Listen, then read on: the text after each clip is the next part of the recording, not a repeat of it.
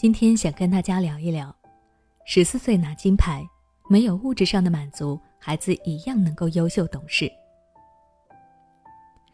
说到全红婵，相信现在大家都不会陌生。在刚过去没多久的奥运会中，全红婵以优秀的成绩拿到了十米跳水的金牌，并且刷新了奥运会纪录，惊艳众人，成为无数中国人的偶像。了解了她更多的经历后，才知道。他是此次中国队参加奥运会中最小的选手，入选国家队的时间还不到一年。如果不是东京奥运会延迟举办，他连参赛的资格都没有。对此，人们只能用“黑马”“天才”“强者”这样的词来赞赏形容他。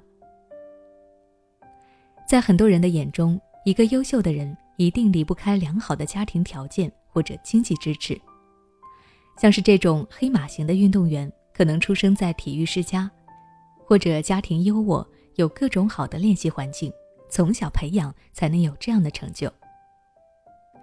全红婵的出现打破了很多人的看法。她出身农村，父母都是普通的农民，家境也一般。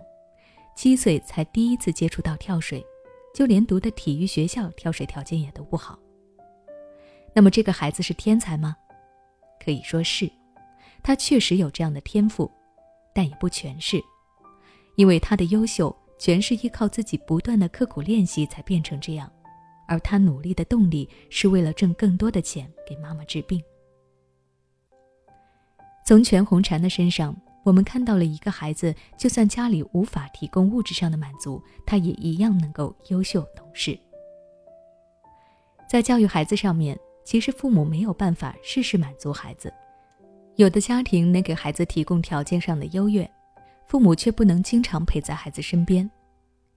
有的父母虽然天天能够和孩子在一起，但却给不了孩子好的物质条件。但哪怕在家庭环境差不多的情况下，养出来的孩子也有好坏之分，其中的关键还是在于父母的教育。全红婵能够一直记挂着母亲的身体，希望能够靠自己让家人过得更好。并为此努力，也能看出其父母对于孩子的正面影响。如果你也想让孩子变得更好，那么就不要做以下几点错误的行为。第一，过分限制孩子自由。我们可以看到，全红婵的父母虽然不能给孩子物质上的满足，但不会去过分的限制孩子的自由。孩子想要去学跳水，就放手让他尝试。尽自己最大的能力给孩子机会。第二，只关心孩子的学习。相信看过全红婵访谈的人都知道，全红婵的学习成绩并不是特别好。她起初学习跳水也是因为不想学习。孩子的学习固然很重要，但我们也不能只看到这一方面，还有很多其他方面同样需要你的关注。第三，唠叨孩子。关于唠叨的话题，我之前也分享过。父母可以教育孩子，有问题适当提醒，但如果说的次数变多了，也就变成了唠叨，这很容易造成亲子之间的沟通出现问题。孩子不会愿意一直听家长没完没了的抱怨，说的太多，反而会让孩子忘记了自己的错误，只记得家长的唠叨。